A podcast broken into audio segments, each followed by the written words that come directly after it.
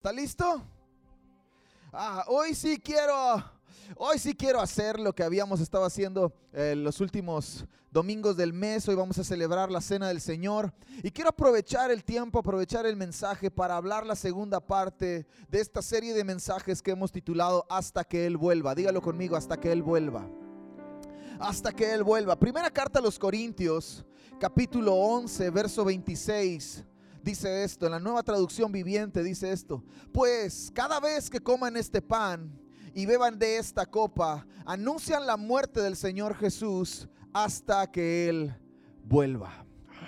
No sé cuándo, cada vez que yo leo esa expresión, cada vez que leo ese pasaje, cada vez que me topo con esa frase, hasta que Él vuelva, algo se enciende aquí adentro. No sé si a usted le pasa, pero a mí me pasa. Me siento, siento anhelo, siento hambre, siento deseo, siento, siento algo extraordinario porque tiene que saber esto. Hablar de los últimos tiempos es necesario. ¿Ok? Hablar de los últimos tiempos es necesario. Hablar de los últimos tiempos es necesario. Pero entenderlos es primordial. Diga conmigo, entenderlos. No solamente tengo que saberlos, sino tengo que entenderlos. Y para eso es que hemos creado esta serie. Obviamente, como dije la primera vez que hablé de hasta que Él vuelva, es imposible que podamos hablar de todo lo que envuelve a este tópico o a este tema o a este concepto o a este pensamiento o a este principio del reino. Es imposible, ¿no? Necesitaríamos horas hablar de esto. Por eso al final voy a dar una noticia que creo que a algunos les va a gustar. Entonces, hablar de los últimos tiempos es necesario entenderlos es primordial, pero si tu entendimiento de los últimos tiempos y el regreso de nuestro Señor produce amor en ti, entonces la revelación es correcta. ¿Está conmigo? Si tu entendimiento sobre los últimos tiempos y el regreso de nuestro Señor Jesús, porque hasta que Él vuelva, Él volverá. Dile al que está a tu lado, Él volverá. Él volverá.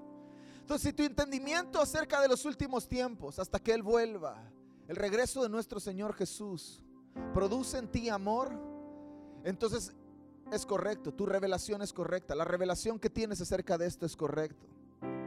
Pero si produce temor, entonces es necesario hacer algunos ajustes. Porque hay gente que de pronto no, no quiere hablar de los, últimos de los últimos tiempos porque le da miedo, ¿verdad? Ay, no, se va a acabar el mundo. Ay, nos va a ir. claro, porque no tenemos un entendimiento correcto. A lo mejor sabemos ciertas cosas, pero la información no está completa. A lo mejor hemos sido expuestos a una mala enseñanza. Y obviamente una mala enseñanza da como resultado una mala práctica. Y una mala práctica termina por tener malos resultados.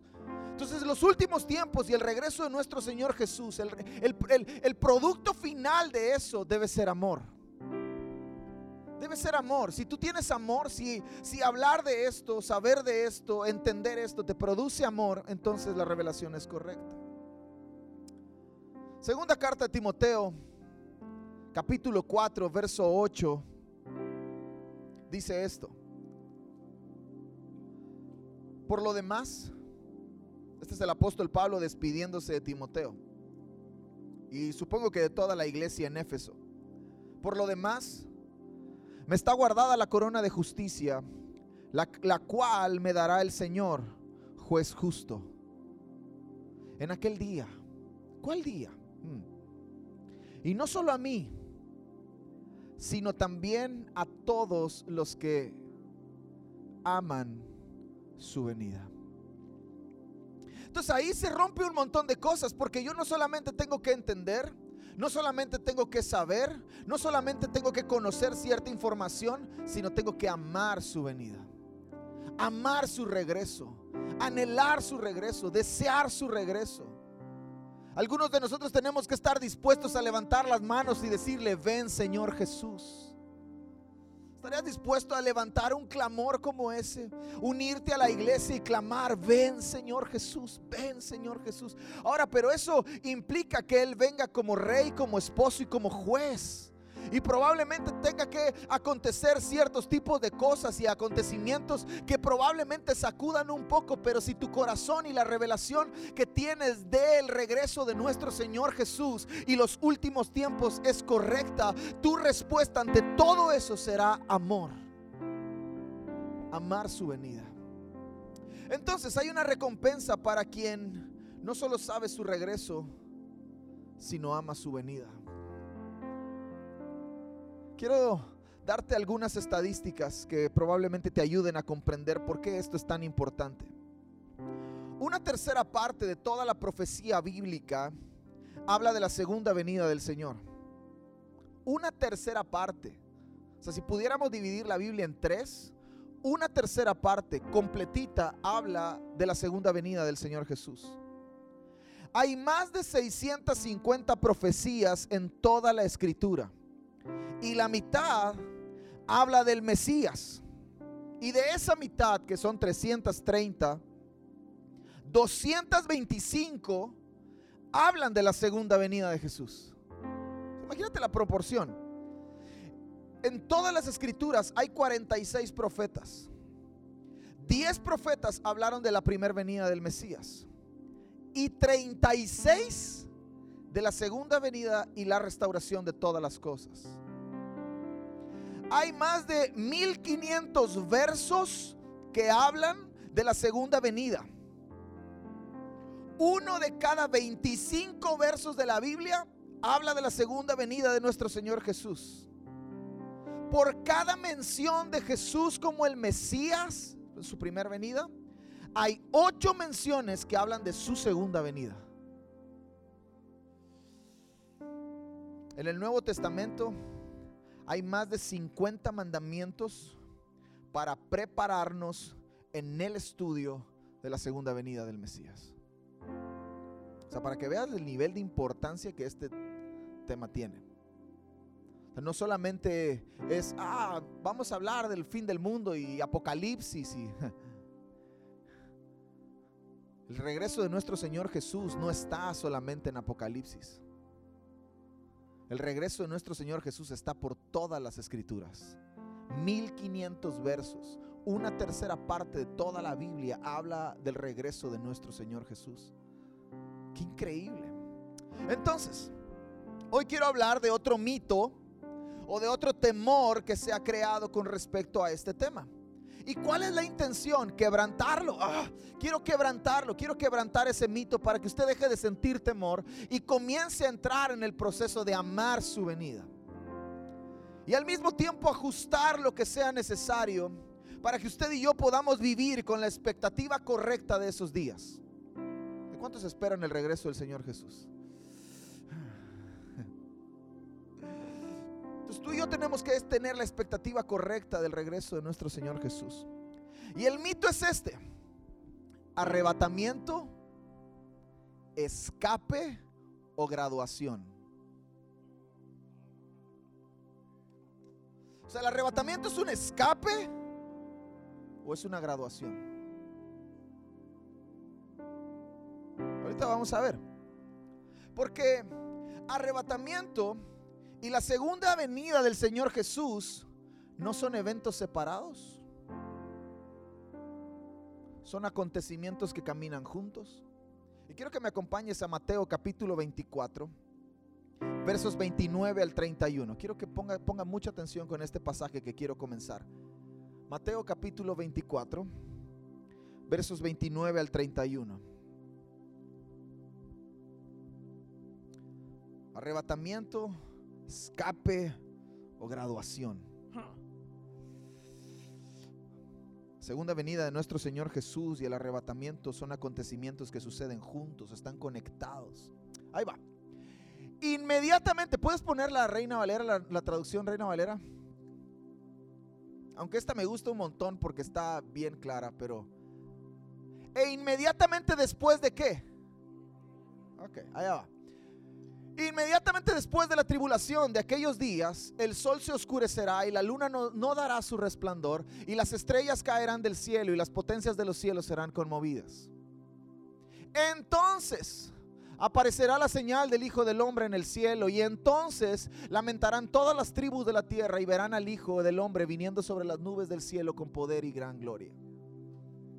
Y enviará a sus ángeles con gran voz de trompeta y juntarán a sus escogidos de los cuatro vientos desde un extremo del cielo hasta el otro.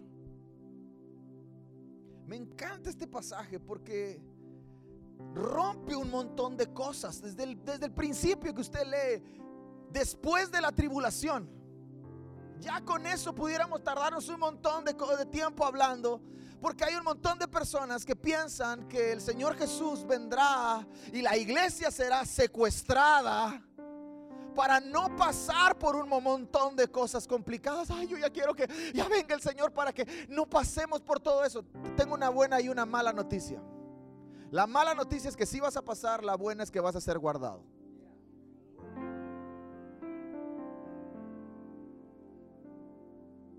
Entonces, ya quiero empezar a romper que arrebatamiento no es un escape. Primera carta de Tesalonicenses, capítulo 4, versos 16 al 18. Ahorita vamos a volver a Mateo 24. Primera carta de Tesalonicenses, capítulo 4, versos 16 al 18. Dice esto. Pues el Señor mismo descenderá del cielo con un grito de mando, con voz de arcángel y con el llamado de trompeta de Dios. ¿Te acuerdas de Mateo 24? entonces aparecerá la señal en el cielo del Hijo del Hombre con voz de trompeta. Entonces Pablo está haciendo la misma referencia a Mateo capítulo 24. Y él está diciendo, hey, el Señor descenderá del cielo con un grito de mando, con voz de arcángel y con el llamado de trompeta de Dios. Primero, los creyentes que hayan muerto. Entonces, en todo este punto hay de dos. O usted se muere o usted espera. ¿Ok? Ponga atención. Primero, los creyentes que hayan muerto se levantarán de sus tumbas.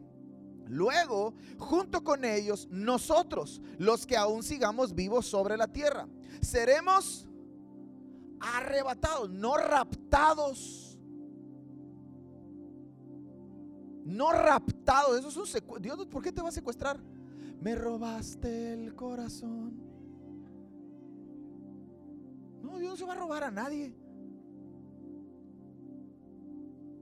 Ok, entonces seremos arrebatados en las nubes para encontrarnos con el Señor en el aire.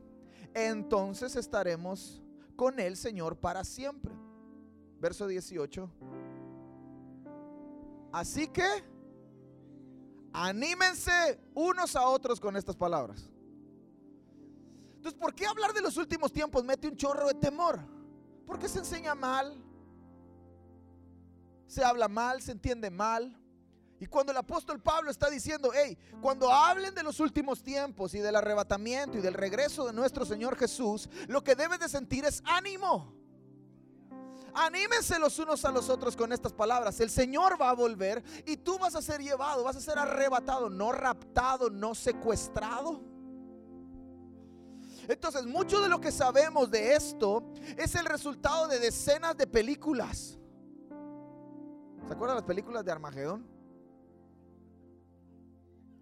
Decenas de películas. Hay, un, hay, una, todavía hay una película reciente de Nicolas Cage donde él es piloto de un avión y todos empiezan a desaparecer así como y se queda la ropa, todo así. Entonces todos compramos la idea.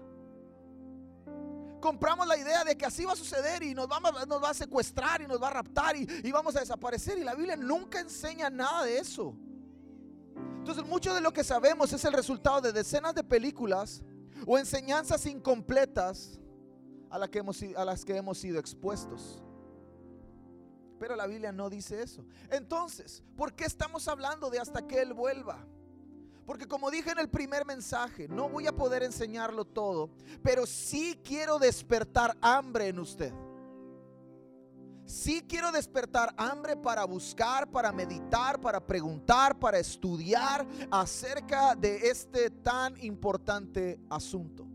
Que usted no solamente se quede con lo que yo le estoy diciendo, sino que usted vaya a las escrituras y usted estudie, investigue, medite, pregunte y haga todo lo necesario para poder comprender bien todo lo que Dios tiene que decir acerca de su segunda venida y el arrebatamiento. Entonces, ¿De dónde sale toda esta línea de que enseña que sobre es un, un escape? ¿Dónde sale toda esta línea que enseña sobre un escape? Ahí le va. 1830 aparece una chica, una muchachita llamada Margaret MacDonald, una chica escocesa, que tiene un sueño trágico y en el sueño ella ve como ángeles comienzan a, a llevársela a rescatar a los que tienen conflictos y aflicciones y a los que están pasando la mal en el sueño.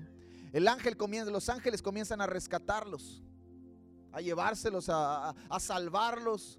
Entonces Margaret McDonald, ahora los sueños no son malos.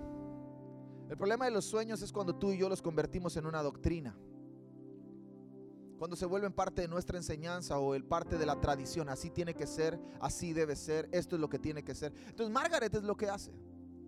Va con sus maestros y habla de los sueños y sus maestros le dicen precisamente eso. Eh, no puedes basar tu teología en un sueño. Vea las escrituras. ¿Qué es lo que dice las escrituras? Pesa tu sueño con las escrituras. Y Margaret no lo hace. Margaret encuentra a a otro personaje que se llama Henry Irving que Henry Irving era un maestro de un seminario teológico. Él cree el sueño, abraza el sueño y encuentra en la Biblia siete versos como pilares de todo esto.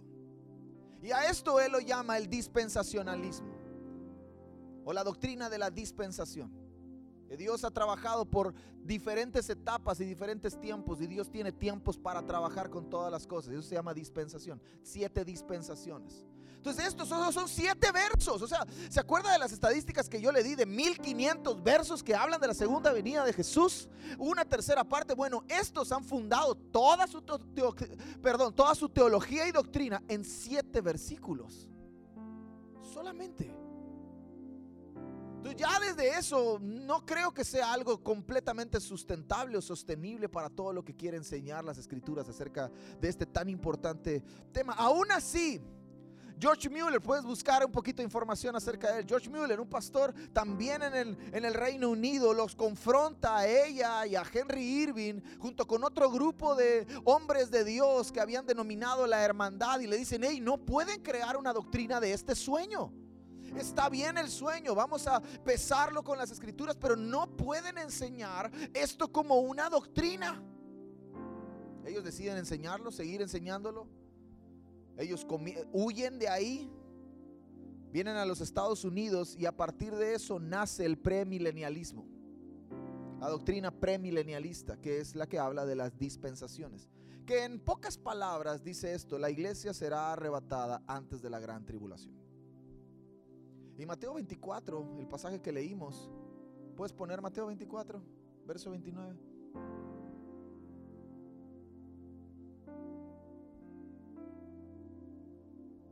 Alguien me avisa cuando ya esté. ¿Qué dice? Inmediatamente. Inmediatamente. Después. Entonces, ¿dónde está que antes? O sea, esas no son palabras mías. Son palabras de Jesús. El que va a volver está contando cuándo va a volver. Inmediatamente después no antes, después de esa tribulación. Ah, no, pero es que hay esta, esta línea de escape que habla acerca del escape, dice que hay tribulación, gran tribulación y después es el arrebatamiento. Ni hay tribulación ni hay gran tribulación. Es solo un evento que va en progresión hacia arriba. Es un solo evento que va de mal en peor. y después es cuando aparece el Señor. Entonces, ellos decían esto. Ah, por eso se creó que, ahora, 1830 para 2021, ¿cuántos años son? Alguien que es bueno para los números, dígame.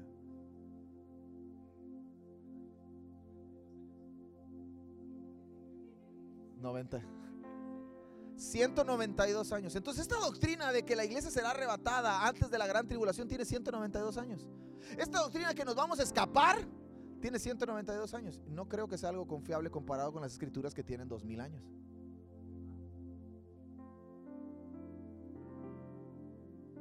¿Está conmigo?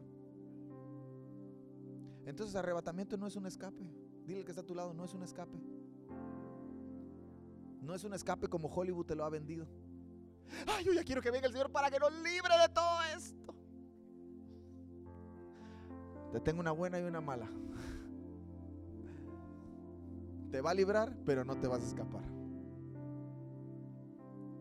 Eso no es lo que creía la iglesia del primer siglo. La iglesia del primer siglo no creía que ellos iban a hacer, que iban a escaparse. Ellos lo que esperaban era el regreso del Señor Jesús. Se saludaban con una expresión maranata. El Señor viene pronto. En ningún momento la, primera iglesia, los apóstoles enseñaron que íbamos a desaparecer del mundo para que Él volviera. Ellos decían, aquí vamos a estar. Pablo dice, y los que quedamos, los que están muertos, van a resucitar para entregar, para tener una conversación con el Señor, los que están muertos. Pero los que quedemos, vamos a ser arrebatados. Entonces aquí hay de dos. O nos morimos antes de que venga el Señor y resucitamos, o le veremos seremos arrebatados y llevados al cielo, a un espacio geográfico donde nos reuniremos con Él. Entonces el, arrebatamiento no es un escape. La iglesia del primer siglo vivía esperando su retorno. El enfoque nunca fue escapar. El enfoque nunca fue escapar. El enfoque siempre fue una graduación, una celebración. Porque el arrebatamiento tiene objetivos claros. Transformarnos, regenerarnos para gobernar con Cristo. Es el objetivo del arrebatamiento. Seremos llevados con Él, nos encontraremos en el cielo con Él, en, una, en un espacio geográfico con Él y nuestro cuerpo, la muerte será absorbida, la corrupción será absorbida para dar a luz a lo incorruptible, porque es la única manera de gobernar. Entonces es una graduación, es cuando usted termina, terminó la escuela y ahora entra el proceso de trabajar. Es una graduación, es una celebración porque tiene objetos claros, objetivos claros. Transformarnos, regenerarnos para gobernar. Ahora, otra cosa que usted tiene que saber es que no sucederá en cualquier momento. En cualquier momento viene Jesús. En cualquier momento aparece el Señor. En cualquier momento somos secuestrados. No, no, no. No va a suceder en cualquier momento. Aunque usted vea videos en YouTube donde hay trompetas sonando. Se vio un caballo en las nubes. Cuando todo eso comience a pasar, escúcheme bien, cuando todo eso que son juicios de Dios, cuando todo eso comience a pasar, si usted y yo estamos vivos, lo vamos a saber. tú lo vas a saber. Tú vas a saber que se soltó. No, no va a ser una especulación, no va a ser una alucinación, lo vas a saber. Entonces ahorita si, ay, es que se escuchó en Croacia, se escuchó en, Rusia. No, no, cuando usted lo sepa, lo va a saber. Entonces, no será en cualquier momento. Pero pastor, será en un abrir y cerrar de ojos. No tampoco será en un abrir y cerrar de ojos. ¿Qué es lo que va a hacer en un abrir y cerrar de ojos? La transformación de tu cuerpo. Eso sí. Seremos arrebatados y seremos transformados. Eso es lo que va a suceder en un abrir y cerrar de ojos. El proceso de todo este acontecimiento entre la segunda venida del Señor y el arrebatamiento debería, por eso le digo que no puedo enseñarlo todo, va a tardar un montón. Daniel capítulo 7, si no me equivoco, habla, habla, de 30 días de una procesión en lo que Jesús llega, aparece y hace toda esta cosa. no va a ser en un abrir y cerrar de ojos. La transformación de tu cuerpo, eso sí va a ser en un abrir y cerrar de ojos. Entonces, como tiene un momento indicado, como no sucederá en cualquier momento, eso es lo que rompe el premilenialismo dispensacionalista. Eso es lo que dice, no, no, no, no es por ahí, no va por ahí. Jesús va a volver la iglesia será arrebatada, todos los creyentes seremos arrebatados, los que están muertos resucitarán y los que estemos vivos nos encontraremos con Él. Pero tienes que saber que va a suceder en un momento indicado. no en cualquier momento. ¿Cuál es el momento? Apocalipsis capítulo 11, versos 15 al 18. El séptimo ángel tocó la trompeta. Otra vez, Mateo capítulo 24, habla de una trompeta. Tesalonicenses habla de una trompeta. Apocalipsis habla de una trompeta. Entonces, el séptimo ángel tocó la trompeta y hubo grandes voces en el cielo que decían, los reinos del mundo han venido a ser de nuestro Señor y de su Cristo. Él reinará por los siglos de los siglos. Y los 24 ancianos que estaban sentados delante de Dios en sus tronos se postraron sobre sus rostros y adoraron a Dios diciendo, te damos gracias Señor Dios Todopoderoso, el que eres, el que eras y que has de venir porque has tomado tu gran poder y has reinado. Verso 18. Y se airaron las naciones y tu ira ha venido y el tiempo de juzgar a los muertos y de dar el galardón a tus siervos, los profetas, a los santos y a los que temen tu nombre, a los pequeños y a los grandes y de destruir a los que...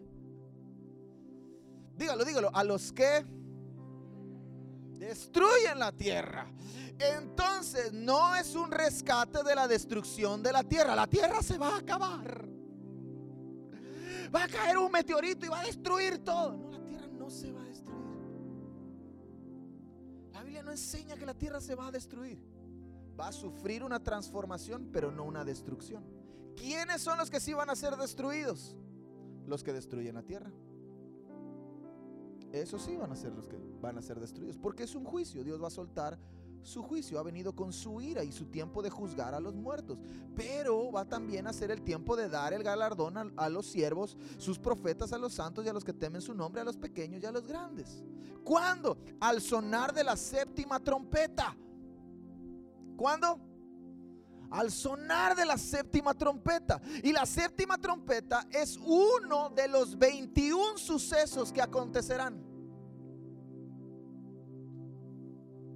Siete sellos, siete copas, siete trompetas. Entonces hay 21 cosas que van a suceder. Y esta es una cosa de las 21. Entonces cuando todo comience a suceder, usted lo va a saber. No va, no va a haber necesidad de que usted lo, lo vea en YouTube. Lo vas a saber. El cielo se va a oscurecer. Cosas sobrenaturales van a comenzar a pasar y lo vas a saber. Entonces no le crea a YouTube, créale a la Biblia.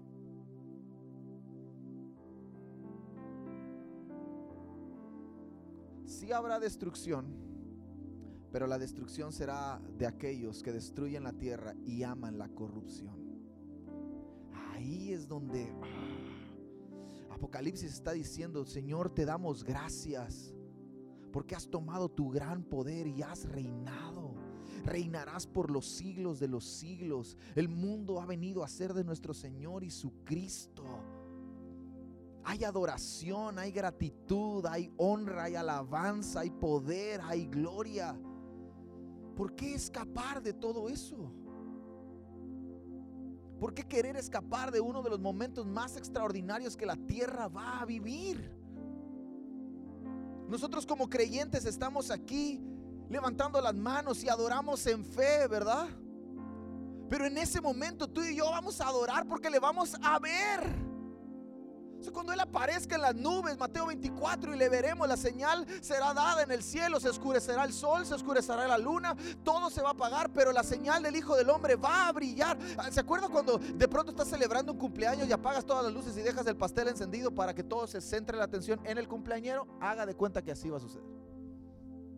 Dios va a apagar las luces para que toda la humanidad voltee a ver. Ah. Y los que amamos a Jesús, ¿hay alguien aquí que ama a Jesús? Los que amamos a Jesús vamos a decir,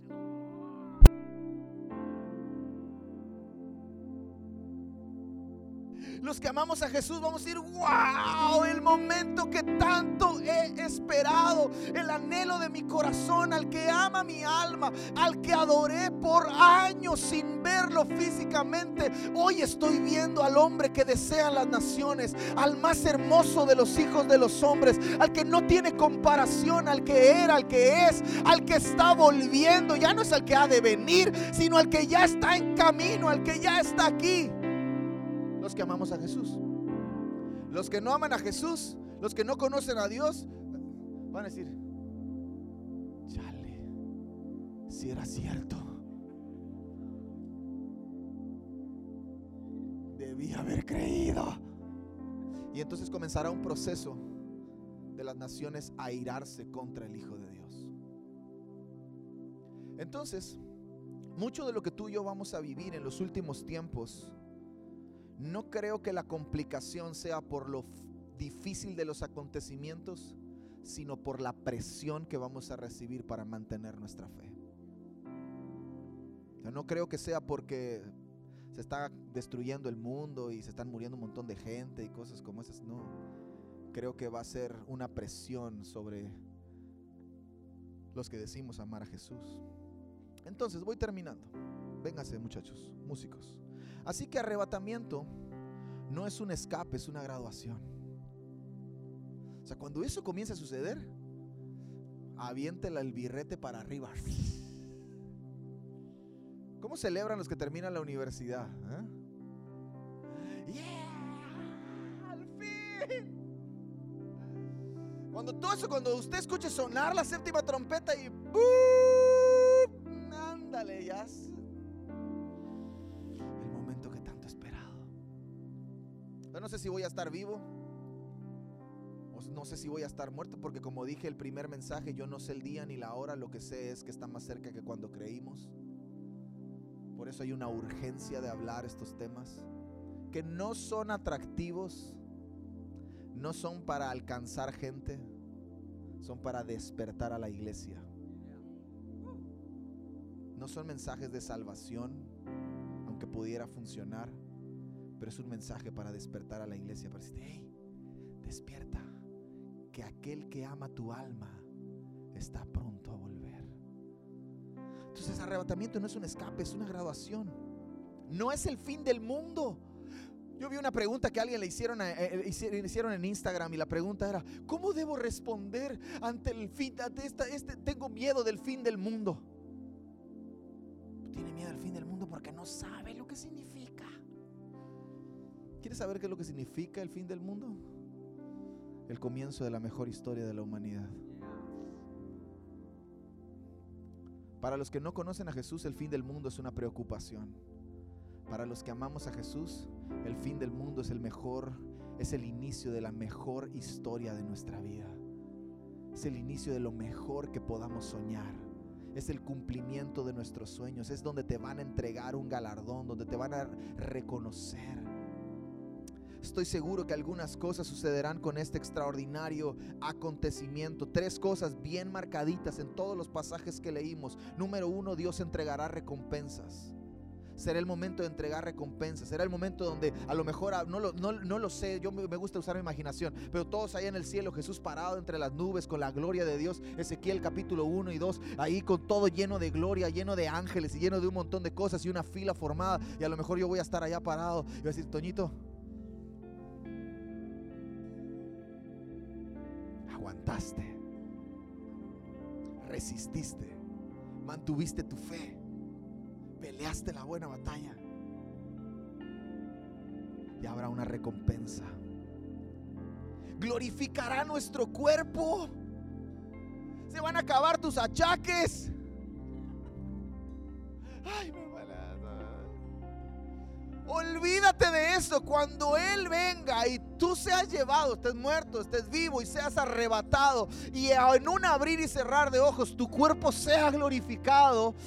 Ah, se van a acabar tus dolores, se van a acabar tus enfermedades, se va a acabar tu llanto. Nunca jamás volverás a sufrir, nunca jamás volverás a sentir tristeza. Todo será gozo, alegría, plenitud, satisfacción, esperanza, fe. Ah, va, a ser, va a ser algo extraordinario.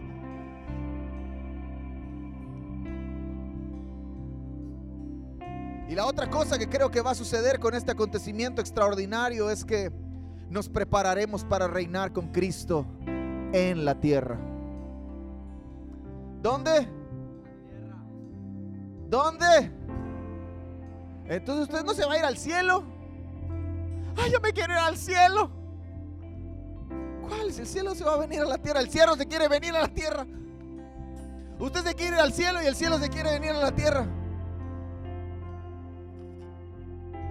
Y yo nos estamos preparando para reinar con Cristo en la tierra. Entonces, si estamos vivos para ese momento, creo que será uno de los momentos más asombrosos de toda la humanidad. Si nos toca resucitar, también habrá valido la pena. Pero pastor, entonces yo no quiero que me cremen porque me van a hacer polvo y que... Ah, entonces usted cree que Dios tiene problemas para crear su cuerpo del polvo. Dios tiene problemas, ¿no? O sea, Dios no puede. Si te haces polvo, del polvo nos formó. Él tiene el poder para volver a formar todo. No te va a faltar ni un dedo, no te va a faltar ni un órgano, no te va a faltar ni un cabello. Dios, así seas el polvo, así te achicharres como sea. Dios tiene el poder para formarte de nuevo, para glorificar tu cuerpo. Entonces, si nos toca resucitar, habrá valido la pena. Y termino, póngase de pie, vénganse ahora sí, voces.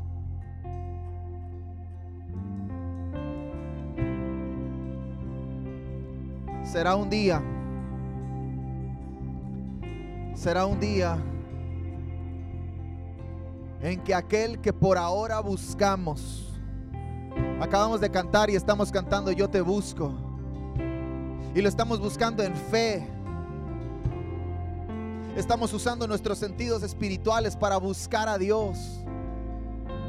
Será un día en que aquel que buscamos por ahora, en que ahora en, que aquel que por ahora buscamos, adoramos, amamos y servimos sin ver, sin ver, por fin le veremos tal y como es. ¿Usted ama a Jesús y nunca lo has visto? Espérate el día que lo veas. Espérate el día que lo veas. Con esos ojos de fuego. Con esas vestiduras blancas. Ah, con, eso, con, esa, con, esos, con esa mirada de amor, con esas palabras de gracia. Espérate que lo veas. Espera, déjate de eso. Espérate que te diga tu nombre. Espera que te diga, Rafael, tengo un galardón para ti.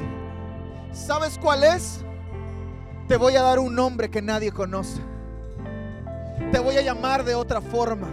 Tendrás otro nombre. No, no, no, pero ¿sabes qué? Vi tu fidelidad. Vi tu paciencia. Vi tu servicio vi tu amor, vi tu gracia, vi, el favor que mostraste para con otros, vi cómo me serviste aún sin conocerme, vi cómo entregaste tu vida cuando nadie te la pidió a cambio, vi todo eso y sabes qué, he decidido ponerte sobre naciones. Ahora adoramos en fe, amamos en fe, servimos en fe, pero ese día nuestros ojos le verán y nuestra canción será una canción hacia una persona. Por eso yo creo que el avivamiento de los últimos tiempos, el despertar de la iglesia de los últimos tiempos, no será para hacer algo, sino para amar a alguien. No será para ver cuánto la iglesia puede hacer, sino para demostrar cuánto la iglesia puede amar. A aquel que viene, aquel que era, que es y que ha de venir. Alguien puede levantar sus manos. Precioso Jesús.